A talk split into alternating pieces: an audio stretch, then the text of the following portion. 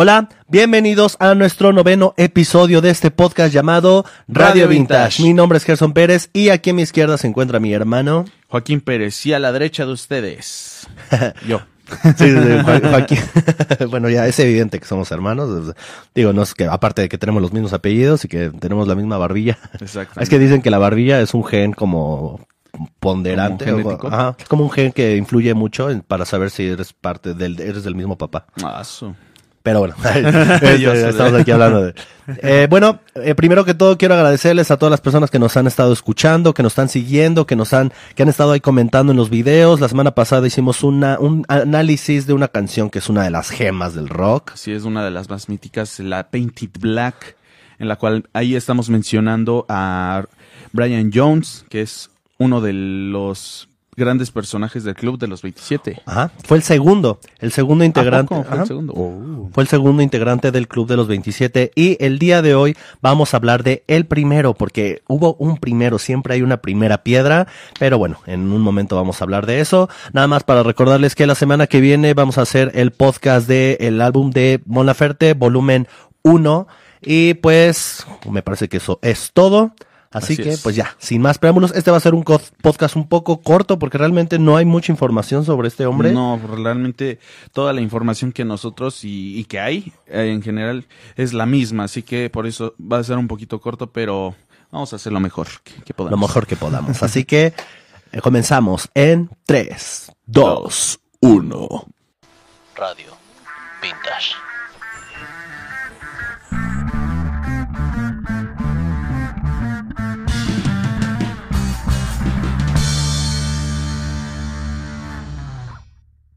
Y pues bueno, comenzamos con este podcast en el que vamos a hablar de el hombre, el mítico, el blusero, el ma- uno de los más grandes en la historia del rock, ¿no? Sí, ¿de quién estamos hablando? Pues nada más y nada menos, Menos, que, de Robert, Robert Johnson. Johnson. Robert Johnson, uno, uno de los grandes, una persona que a pesar de que no hay mucha información, como ya lo mencionamos en esa pequeña introducción, pues es una figura muy eh, importante, ¿no? Sentó muchas de las bases de lo que es eh, la música de ahora, no solamente del rock, sino del blues, del rhythm Sí, and blues, de, de casi todos los géneros. ¿eh? Sí, además, claro que él, siento que fue de- el, el que le puso más el estilo de, de lo del blues, él porque desde, ya desde sus canciones tiene este pedo como... tum, que si tú que si tú aceleras eso haciendo es como muy la, la, la, esencia del rock no este muchas de mucho de lo de como él tocaba porque una de sus peculiaridades es que tenía sus dedos muy largos. Sí no me aparecen así como literal unas pinches cuchillos, así como el pin, como, el Freddy Krueger. Solamente que sin afilarlas, por si no rompería las cuerdas.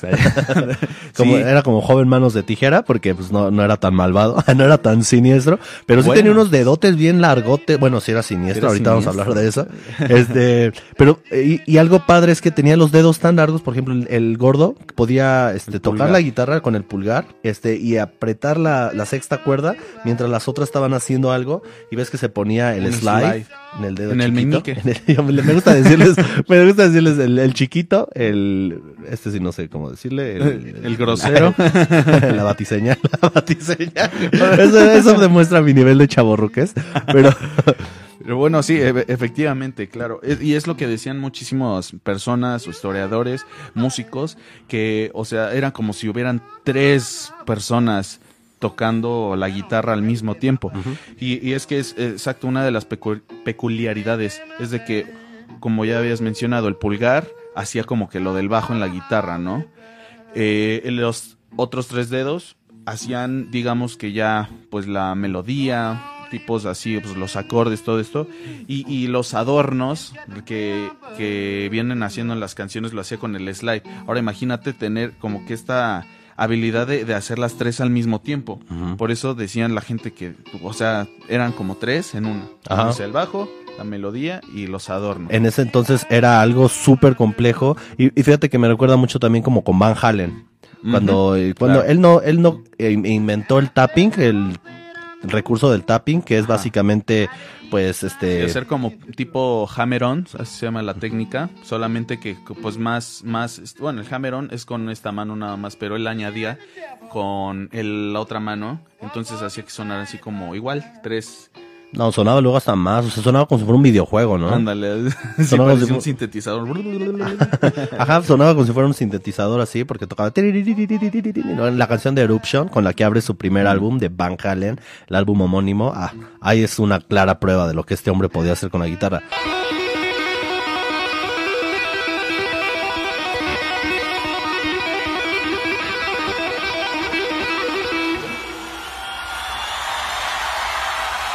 Y Robert Johnson, pues igual, o sea, eh, estamos hablando que en esa época habían pues muchos este bluseros como Song House, que de hecho era el, el top de tops así de, de Robert Johnson. Así como Bob Dylan tenía a Woody Guthrie y John Lennon tenía a Elvis Presley, este de Robert Johnson tenía a Song House, ¿no? Claro. Entonces, Robert Johnson, para ponernos en contexto, nace un 8 de mayo de 1911. Era Tauro.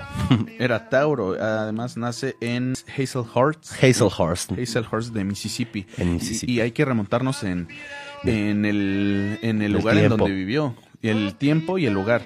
Hay que recordar que, bueno, en esa época ahí estaban pues, los linchamientos a los negros cañón.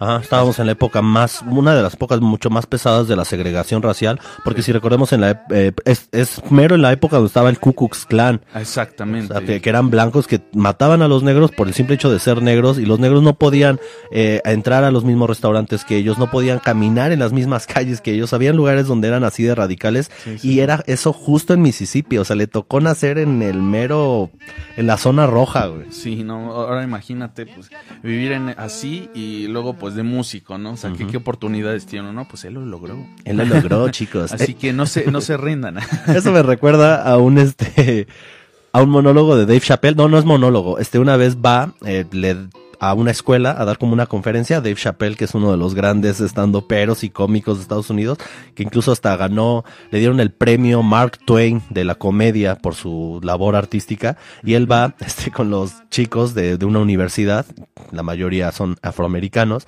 y les dice, pues chicos, ustedes tienen que echarles muchas ganas porque en este mundo no se tienen que rendir.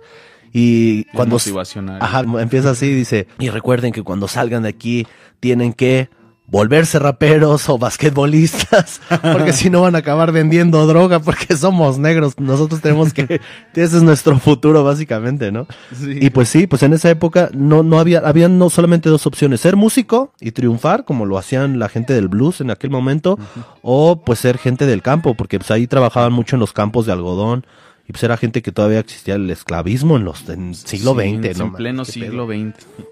Sí, no, les, les tocó, les tocó la, la mera época fuerte.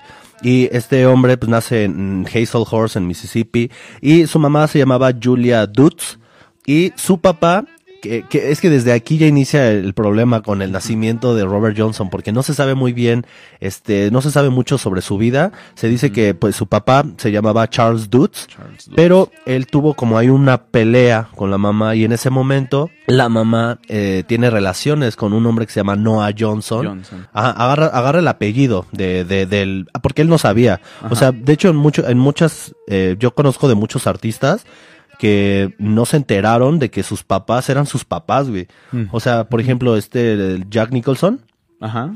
se enteró como hasta los 30 años que su hermana era su mamá. O sea, todo el tiempo le... No mames. Sí. no mames. Pues algo así pasó con este Robert Johnson, no pasó lo de la hermana, pero él pensó que pues este este de Charles Dutz era su, su papá, hasta que crece y le dice a su mamá, no, pues la verdad es que tuve ahí un, un amorío, y, y de ahí fuiste tú el, el producto, el resultado, y dijo, ¿cómo se apellidaba Johnson? Me voy a poner el apellido de él, porque aunque, pues aunque no haya visto por mí ni nada, pues él, él es mi papá, ¿no?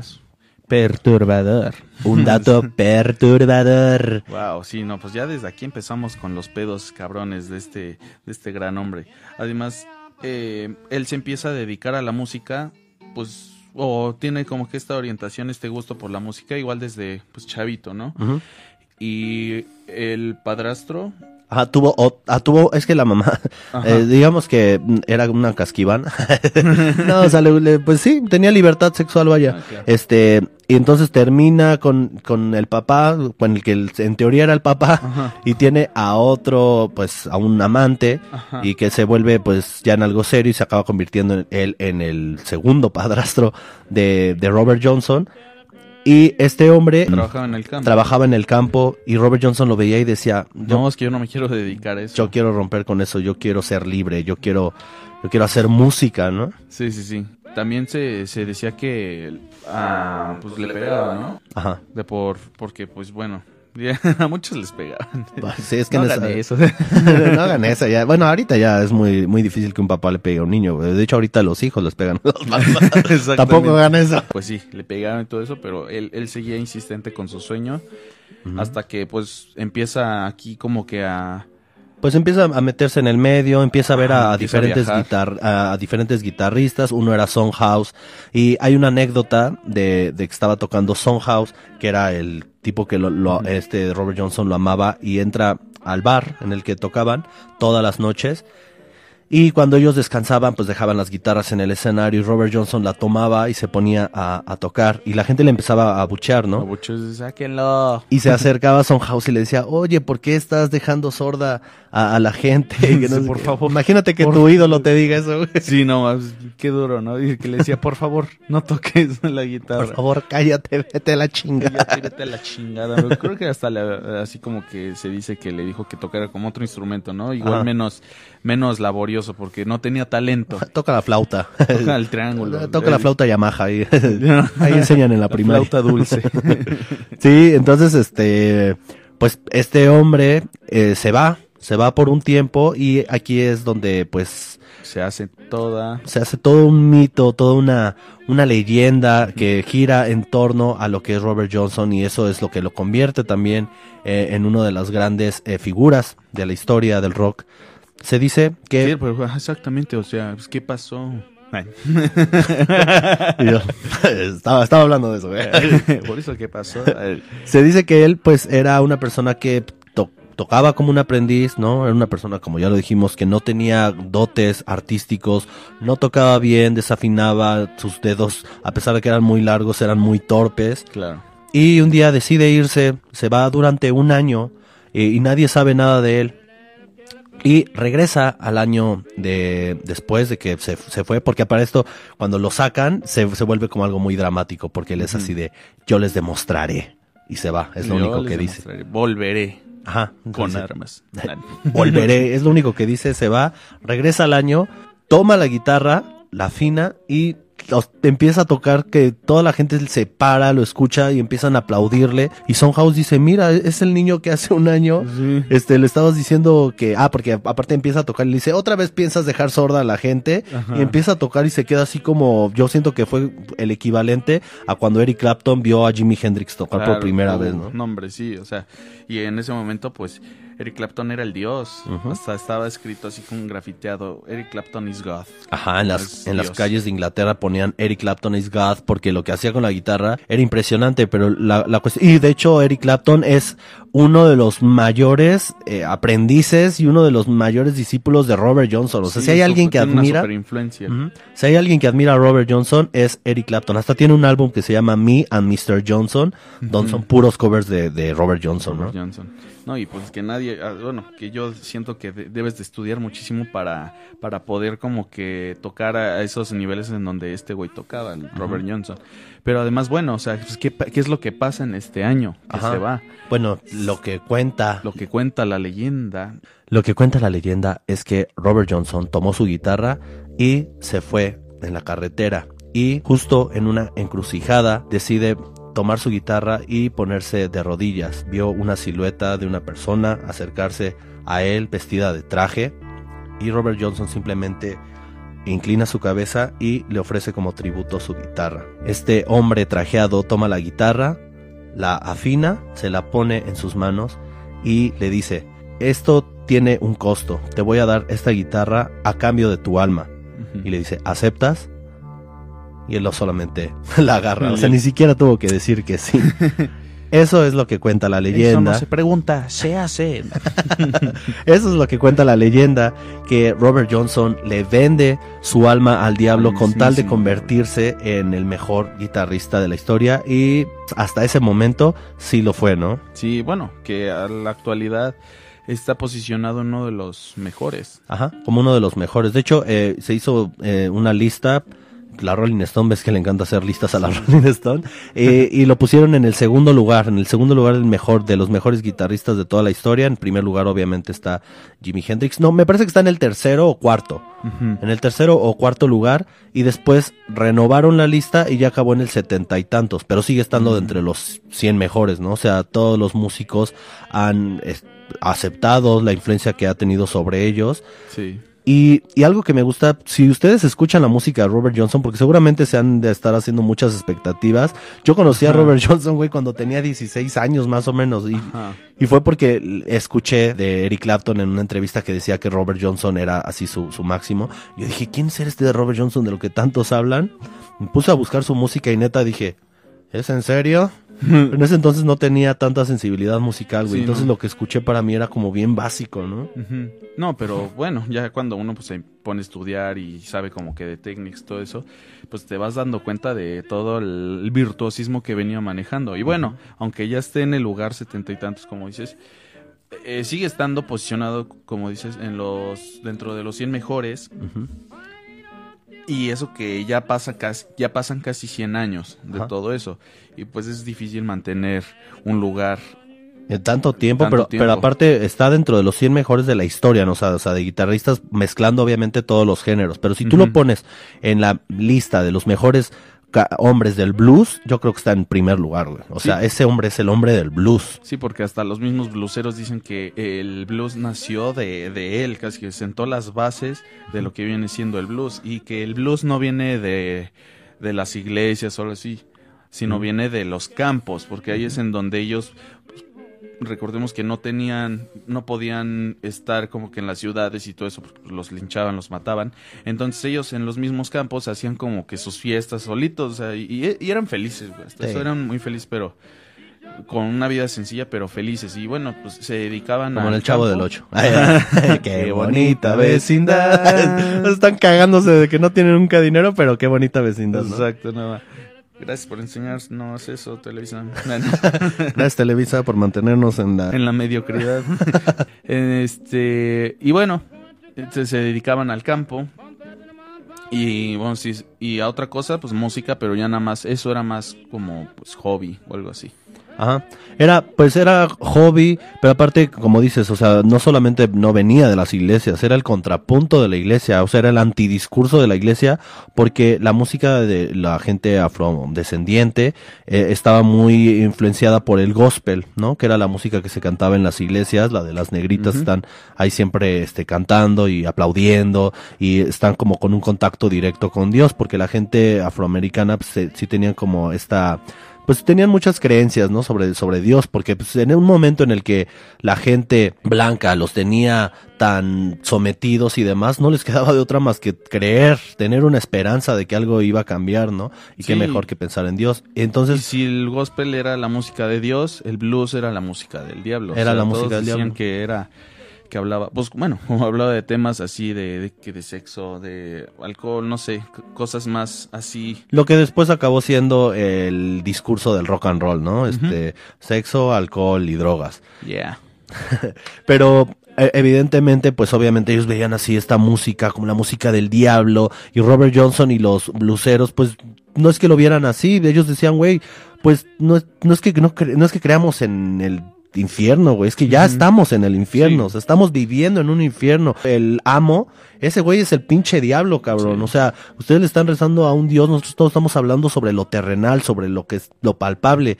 Y Robert Johnson empieza porque digamos que ya existía el blues antes de él, pero con él el blues llega a otras latitudes, que siento que pasa mucho como con Sócrates. Por ejemplo, Sócrates no fue el primer filósofo de la historia, fue Tales de Mileto, eh, fue Pitágoras, pero tuvieron tanta, tuvo tanta influencia Sócrates que a ellos ya los consideran los presocráticos. O sea, hubo un antes y un después de, de Sócrates y hubo un antes y después de Robert Johnson. O sea, fue el blues antes de Johnson y el blues después de Johnson. Sí, exacto. Pues marcan, marcan como que esa gran diferencia a partir de él.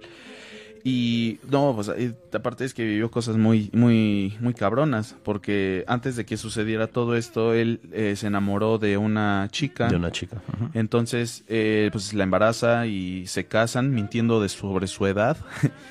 se, este, pues la embaraza y, este, pues lo que le promete es de que ya no va a volver a, a tocar, pues la esa música del diablo y todo eso. Entonces, antes de, de dar a luz, ella se adelantó, me parece que a su casa y para pues tener el parto y todo eso y, y, él dijo no pues que yo te alcanzo y así entonces llega y durante el parto fallece la, la esposa o bueno sí porque era su esposa se casaron y cuando él llega pues es que él se había ido porque quería este, ganarse unas monedas, pues tocando la, música del diablo. Entonces, cuando llega y ve que su mujer, pues se murió y el niño también, pues el Robert Johnson se destroza y, y bueno, siguió haciendo música.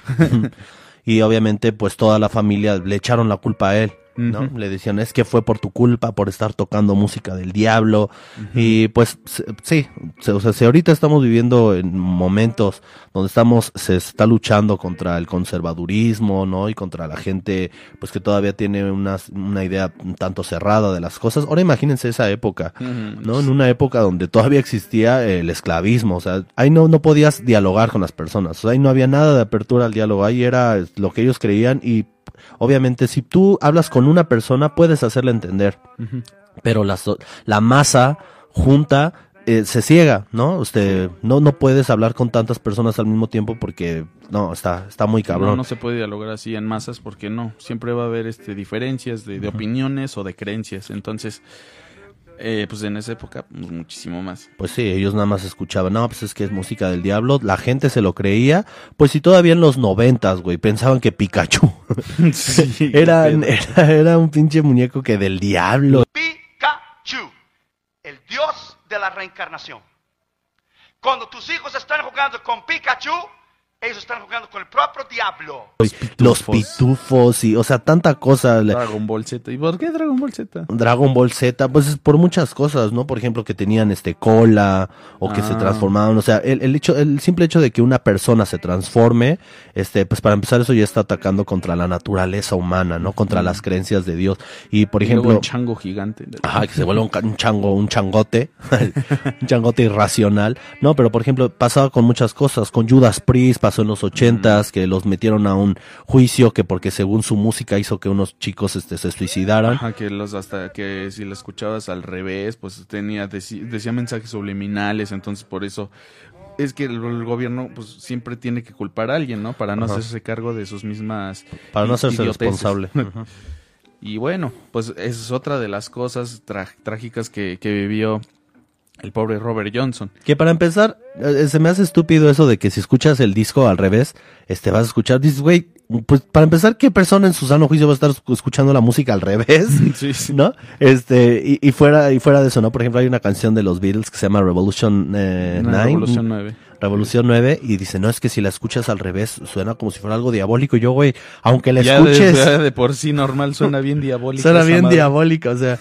pero imagínense, ahora, eso fue en los 60, 70, 80, todavía en los 90, porque cuando se fue la masacre de Columbine, uh -huh. este, la famosa masacre de Columbine, donde estos dos chicos entraron y asesinaron a compañeros, este, le echaron la culpa a Marilyn Manson, ¿no? A los videojuegos. los videojuegos. De hecho, hasta la fecha siguen culpando a los videojuegos por, por, por los tiroteos. Por la violencia y todo eso, o sea, cuando de plano no se pueden hacer responsables de, de, de sus propios errores. Y bueno, eh, lo de Columbine, pues es que ellos, este, incluso al momento de abrir una cuenta en el banco, te regalaban un arma y así. Uh -huh. Entonces, pues güey, ¿qué pedo con en eso? Vez, ajá, en vez, o sea, en vez de que la gente cuestionara por qué el Estado regala armas, por qué dos chavitos de 15 años tenían tantas armas porque estaban armados hasta los dientes, güey. O sea, tenían una navaja aquí, tenían pistolas en, abajo de sus gabardinas, tenían un chingo de armas. Y eso es, en vez de decir, oigan, ¿por qué dos niños tenían tantas armas? O sea, ¿de dónde las sacaron? Marilyn Manson se las dio. Ajá, No sé ellos dijeron, a ver, ¿a quién culpamos? ¿A- ¿Al Estado que está regalando armas o al, o al artista O que, el se, artista que parece el diablo. Ajá, que se parece al diablo? Él.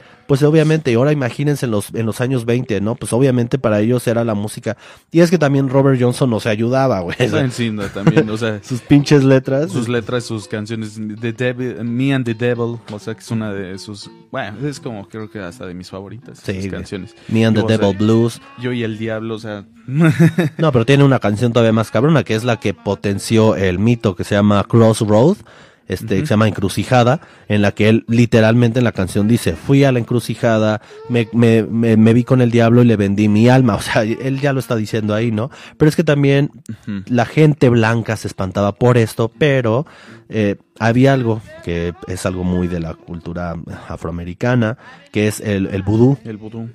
Entonces él incluía muchos elementos de lo que era el vudú, porque era, pues, era una práctica, le gustaba como este pedo místico, mu- mucho misticismo, Sí, y eso lo metía en sus letras y por eso las letras sonaban tan oscuras. Sí, y bueno, hay- y también, mm, aparte de la guitarra, también consiguió tener una voz como, como incluso rara, podía ser este, llegar a, a, a unos agudos o algunos graves, así. Ajá, como es que cuando ese- placer, Cuando cañón. ese hombre hacía los agudos, literal era como un lobo, güey. Ujú. O sea, Sí, sí. su pinche voz era... Y hay una canción que fíjate que me encanta de, de los Rolling Stones que se llama Love in Vain, que es un cover, pero no lo hacen blues, lo hacen eh, country. Y le da como otra intención y Keith Richards dice, es que cuando una canción es buena, tú la puedes eh, hacer en cualquier estilo. estilo, en cualquier género y va a brillar.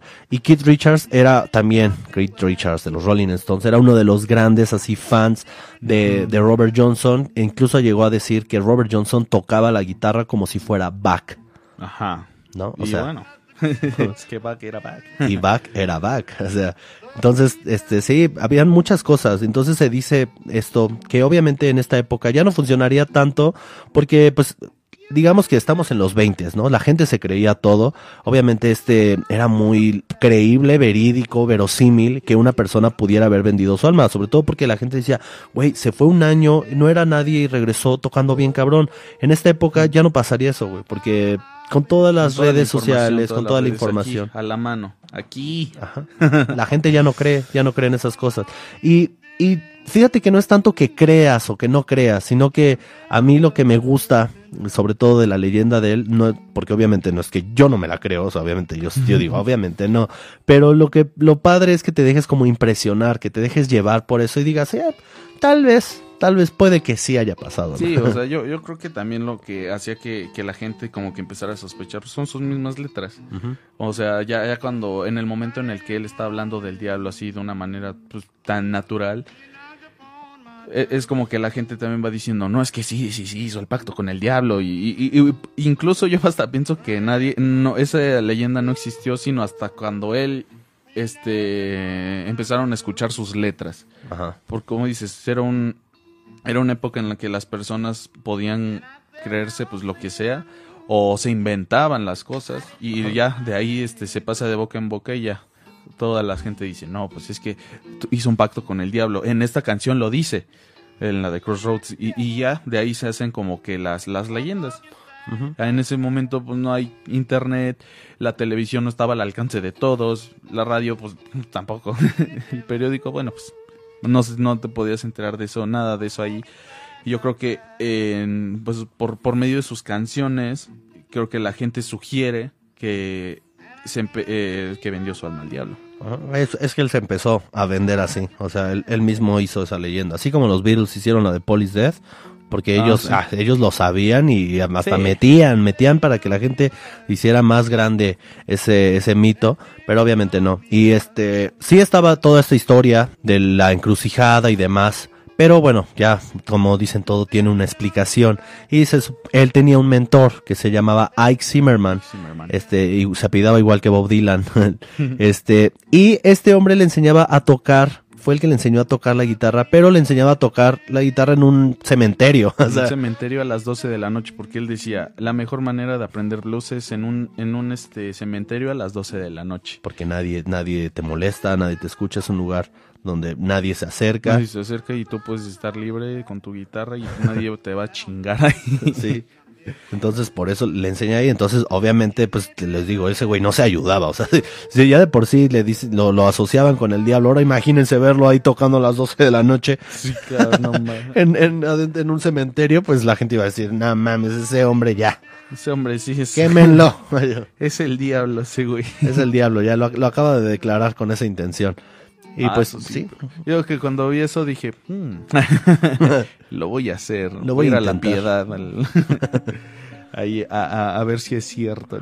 ¿no? Ma, eh, fíjate que, o sea, pues si hay energías, güey. Fíjate que sí se siente, no- luego no te pasa que vas como una casa y llegas y se siente pesado como algo, güey. O sea, como que dices, a la madre, que...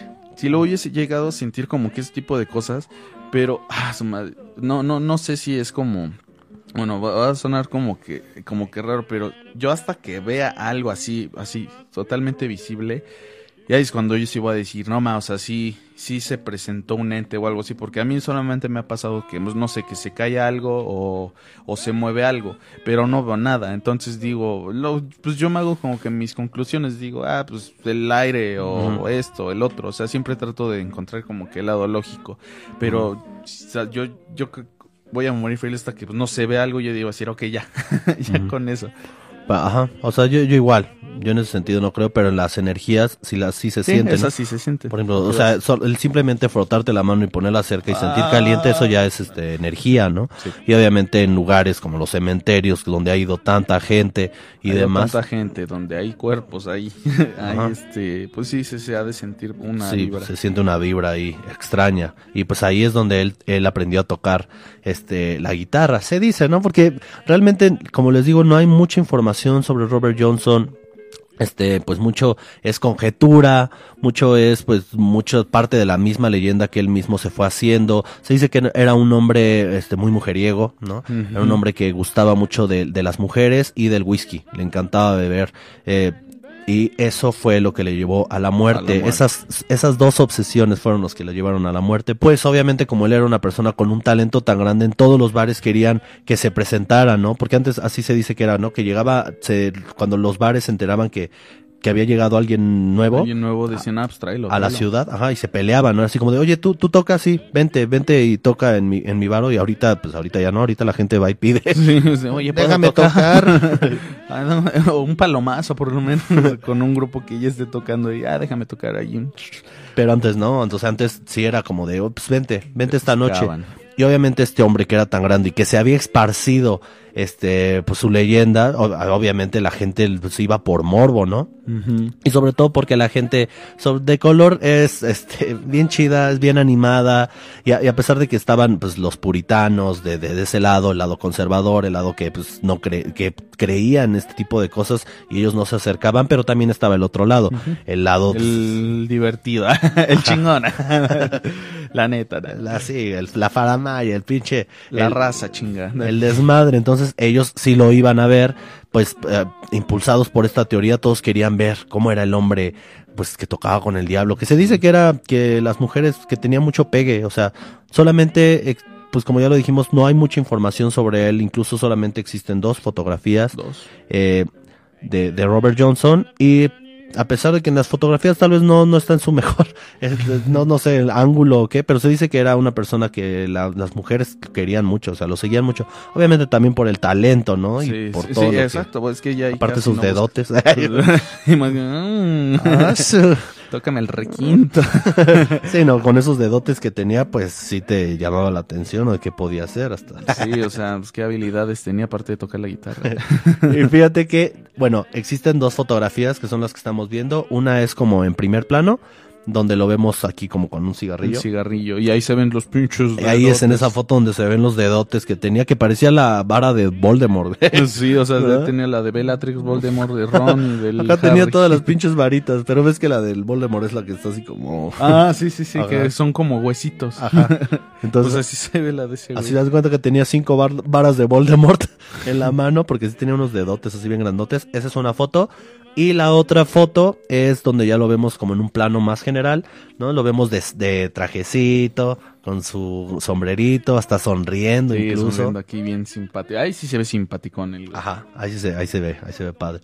Y hasta hace un año, me parece, o un año y medio, eh, un hecho histórico, se entregó una tercera foto ¿A poco? y la, y la dio su hermana, Amy Anderson, de 94 años, este, la encontró en un, adentro de una botella Ah, y se la regaló al mundo para que vieran una tercera foto de Robert Johnson. Es una foto también, primer plano, y, y está sonriendo. Es, En esa foto también está sonriendo, está así bien, bien feliz, solamente su cara. Ah, qué chido, ¿no? Y es que, pues, a, a base de cuando él, él fallece es cuando se empiezan a apenas a descubrir como que es- estos detalles, pues, de quién fue su mamá y de que, este, dónde, dónde nació y, y bueno, y, pero no se encontraron como que luego, luego, sino que pasó muchísimo el tiempo para que se empezaran a, a, a exhibir o, o a mostrar como que toda esta información se, se tardaron hasta la fecha, pues mira, la tercera foto. Que, que fíjate que, bueno, es la tercera foto, eh, digamos, que está validada, que, que está validada que sí es él. Porque existen muchas fotos donde dicen que es Robert Johnson, Pero pero, no él. ajá, no, esas se ha dicho que no, que no son esas. O sea, las únicas que han- se han dicho sí, esta sí, esta sí, esta sí, son esas tres. Y una, pues, porque la dio la hermana, ¿no? Obviamente.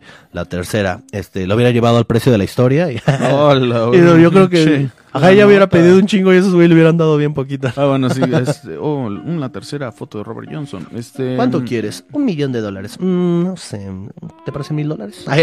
Te parecen 20 dólares y me estoy arriesgando.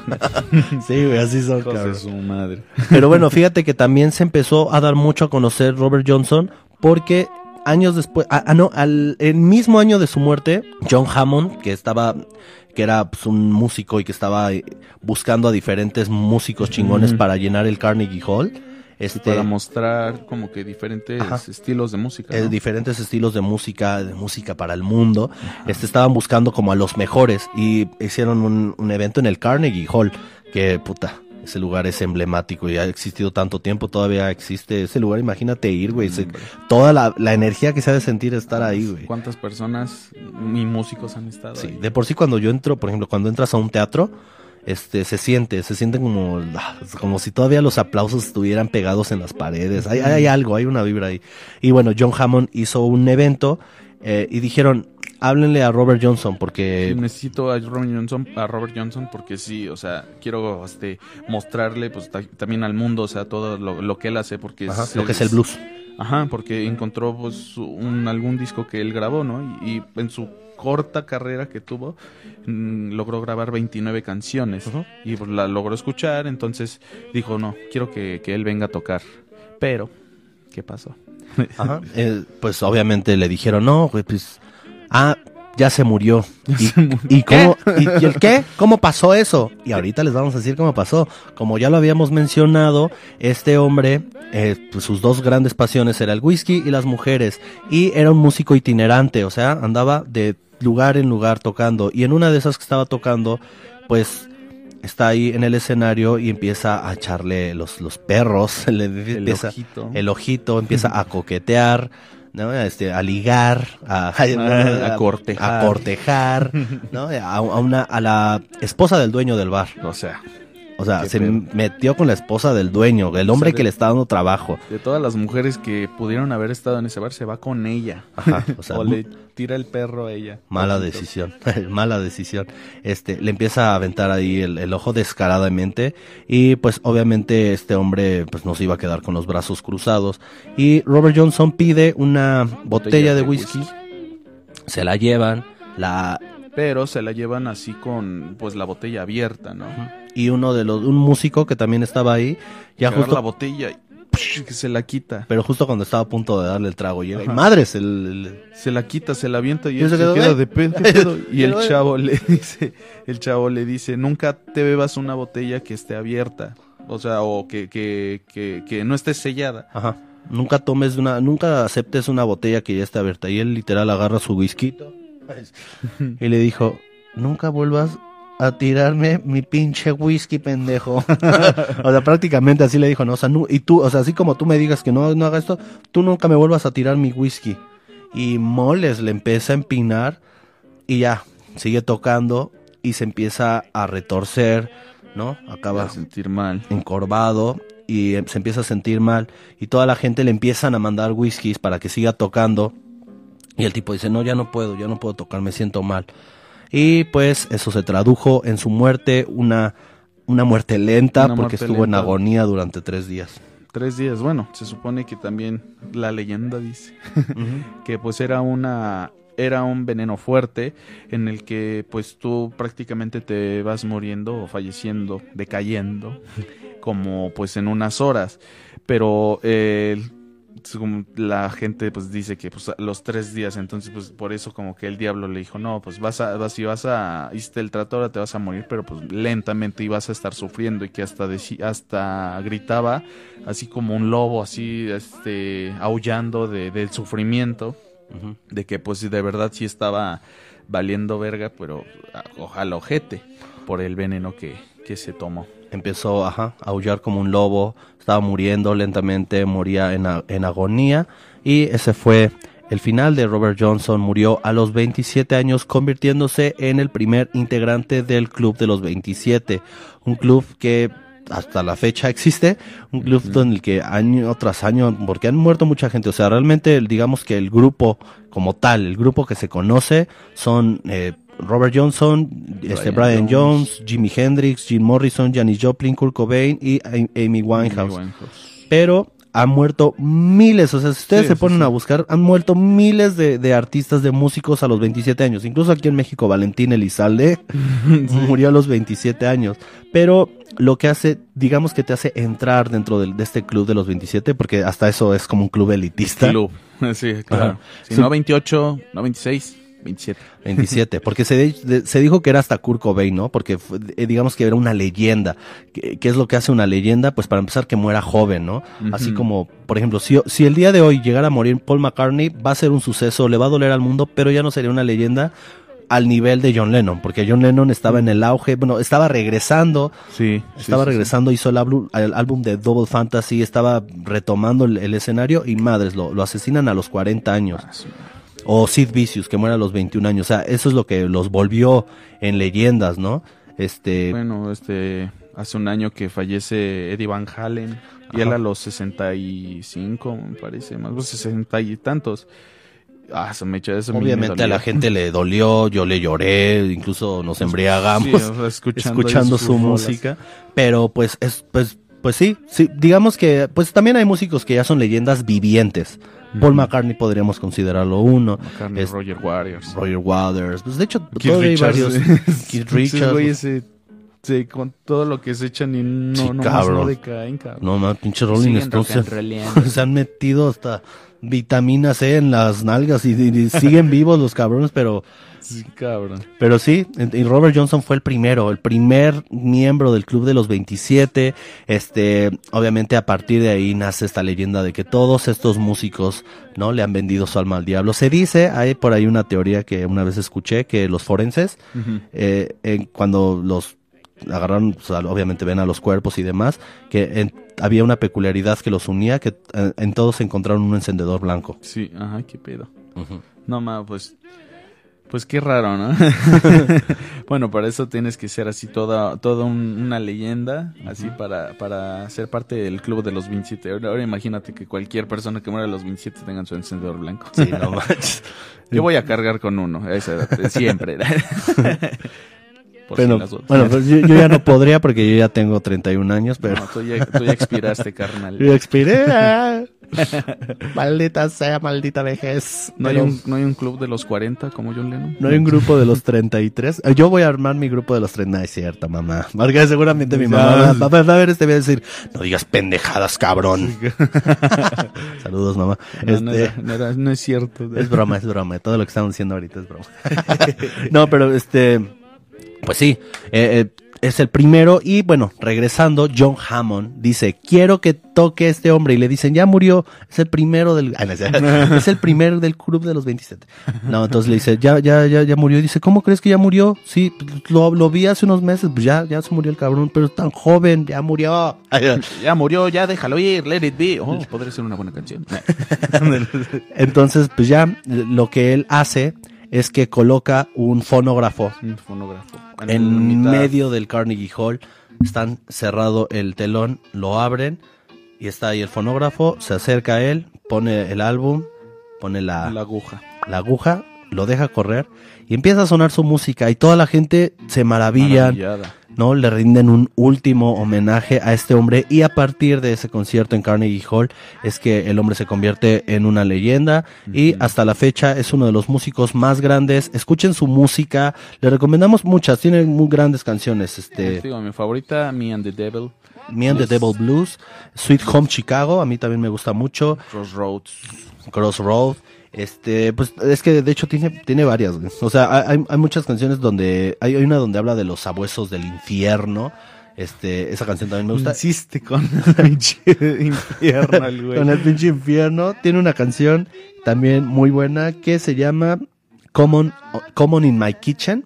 Este, esa también, esa también está, está, está curiosa. De hecho, todas las letras, no hay ninguna letra de él donde diga, oh bebé, ¿por qué me dejaste? No, o, o si lo dice, siempre tiene que incluir como un elemento muy oscuro. Sí. Eran canciones Sí, muy desgarradoras. Tuvo 29 composiciones, como ya había mencionado Joaquín, pero existen 42 grabaciones. Hizo 42 grabaciones, pero bueno, porque obviamente pues, la canción no quedaba en el, Sí, eh, a la, primera, a la Sí, primera. eso es más como un, este, bonus, extra, un plus. Ajá, un plus para que escuchas la, la canción dos veces, pero tal vez eh, con diferentes arreglillos. Pero solamente hizo 29 canciones. O sea, imagínate volverte una leyenda con tan solo 29 canciones. Sí, o sea, wow. Sí. Y no, o sea, también se dice que, que las personas cuando, por ejemplo, él estaba escuchando la radio o algo así, podía estar entablando una conversación contigo y al día siguiente, no sé, o sea, pues agarraba la guitarra y todo lo que había escuchado lo podía hacer nota por nota. Ajá. O sea, esa es una, una de las cosas por las que también la leyenda se, se hace como que Sí, como más que se, fuerte. se potenciaba así. Y también la forma en la que grababa sus canciones. Ajá. Porque lo- se dice que estaban aquí en el estudio y dicen, ya vamos a grabar. Y lo que él hacía es que agarraba un pequeño taburete y se iba a, a la esquina a la esquina del, del estudio. ponía el micrófono y literal grababa de, De espa- espaldas. De espaldas, o sea, nadie lo podía ver. Y ahí también hay una... Otra leyenda. Ajá, de un este ingeniero de audio que dicen que no, no le estaba sonando bien el, el micrófono. Entonces que se acerca para ponerle bien el micrófono y cuando se voltea y lo ve, dice que está tocando y tenía Con los, ojos, los ojos en blanco, güey. Entonces, pues sí, e- este, sea güey. o no sea cierto, la verdad es que es una leyenda que está muy interesante. está muy interesante y que la neta sí te quedas de, ay, guau, o sea, sí, sí te quedas con esto de, ay, pues sí será cierto, no será cierto, no sé, pero la leyenda está de huevos, o sea, sí, sí e- existió la persona que es lo importante y que trascendió con solamente muy poco tiempo y con muy pocas composiciones. con muy pocas composiciones, pero con muchos recursos. O sea, Sí, eh, incluso yo le- lo que les recomiendo es que busquen en, en YouTube covers, o sea, de gente tocándola para que, porque pues, obviamente esas grabaciones tienen muy mala calidad, ¿no? Se grabaron sí, sí, hace sí. mucho tiempo y literal con una, yo creo que ahí con una pinche grabadorcita medio, Sí, no, y, o, sea, o sea, estamos hablando de los años 30 y aunque Ajá. sea nada más este un, una guitarra y un, Una un voz. micrófono para la voz, eh, son, son grabaciones caseras Ajá. y no, no era que te fueras aquí a un, a un estudio aquí ya más profesional. Incluso los más profesionales tampoco sonaban tan... no sonaban tan bien. De Tan, hecho, tan so- bien. también escuchas a Woody Gutter, de este, o sea, muchos de, de- de esos músicos en esa época que eran grandes, pues los estudios eran grabaciones más caseras. Evidentemente, pues cuando tú escuchas a Robert Johnson, dices, ay, vamos a escuchar a la leyenda. Mucha gente acaba como decepcionada. Ajá, porque la suena on the devil. Me on the devil. O sea, pero suena como muy sucia. Muy sucia. Muy dirty. Ajá, la, la, voz suena suena todo sucio. Suena, suena ajá, es como pues como si literal pues, pusieras un micrófono ahí y ya este, estás como que grabando todo lo que está pasando así, pero pero para a lo lejos. pero para eso están los covers, o sea, para para escuchar a gente que reproduce eh, así al pie de la letra lo que él hacía.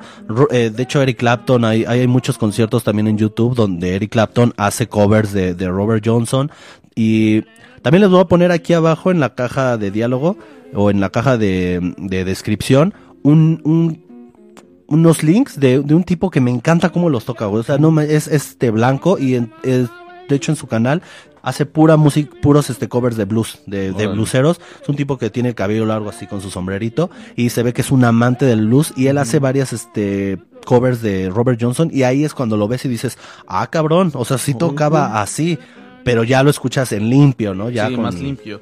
Y es que a pesar de que hayan remasterizaciones, las, las, las piezas siguen sonando sucias, porque, bueno, no se puede conseguir un formato leal en la actualidad que lo pueda hacer porque pues en la época no se hizo así. Entonces es difícil que una canción de Robert Johnson que tocada por él la grabación pues suene bonita. Así que es mejor que lo de los covers porque sí hay, hay personas músicos que hacen un muy buen trabajo en reproducir reproducir esas esas técnicas o esas notas o esos acordes la manera de tocar y cantar. Y pues es como si, si vieras lo que él hizo pero en otra persona Ajá. Y escúchenlo, la verdad es que las 29 canciones son una joya, la verdad es que no hay ninguna canción, obviamente hay canciones que me gustan más que otras, pero no hay canción de, de esas 29 que no me gusten, güey. Este, todas, todas, este, tienen como eh, intros parecidos, similares, Ajá, ¿no? Porque pues, él, él inició el, pues digamos que ese, ese es el formato más, este, destacado del blues y que de hecho los, se sigue usando hasta la fecha. Y sí quiero que sepan de su trascendencia, o sea, llegó a Eric Clapton, a los Rolling Stones, pero no solamente a ellos, a Led Zeppelin, muchos grandes músicos han aceptado la influencia de ellos y y él, y él ha trascendido no solamente a eso, sino a mucha gente de lo que es el rhythm and blues, de lo que es el mismo hip hop, ¿no? O sea, muchos hip hoperos que cuando ellos dicen cuál es tu influencia, ellos hablan de influencias, que esas influencias este, están influidas por Robert Johnson. Entonces, si tal vez este, a tu artista no, no es fan de Robert Johnson, seguramente él admira a alguien que admira, Admira a a Robert, Johnson. Johnson. Entonces, entonces, él es como el bisabuelo del, del rock. del rock, sí, porque este marcó este una gran influencia en, en bastantes personas que yo creo que de ahí también derivan muchísimos Géneros. muchísimos géneros. El rock viene viene principalmente de, de cómo tocaba también él Ujú. y vayan a escucharlo, vayan a ver todas todas sus canciones. Yo preferiría que las escucharan, o sea, si es escuchada pues en Spotify y así las rolas ya en ver lo que hacía pues en los videos de Ajá, YouTube. Escuchen las canciones originales, obviamente, y ya después vaya- vayan a, a- a- indagar ustedes mismos para que se puedan ma- maravillar un poquito ante lo que hacía este maestro. Y vamos a seguir haciendo en, en otros videos, vamos a seguir hablando de cada uno de los integrantes del Club, de los 27. Así que este fue el primero, maestro Robert Johnson, check. Y pues este esto fue todo. Espero que este video les haya gustado. Por favor, síganos en todas nuestras redes sociales, en Spotify, en Facebook, en Instagram. Aquí abajito les vamos a dejar el link de todos ellos y por favor regálenos su suscripción para que pues o, o si no compartanla con alguien que les le guste mucho la música para que este bello canal pueda seguirse ampliando y llegue a más oídos porque está chido la neta. Está chido. Igualmente, si quieren que hablamos de algo, por favor, díganlo, escríbanlo en la caja de diálogo. Y pues eso fue todo. Mi nombre es Gerson Pérez y Joaquín Pérez nos vemos en una emisión más. Muchas gracias. Radio Vintage.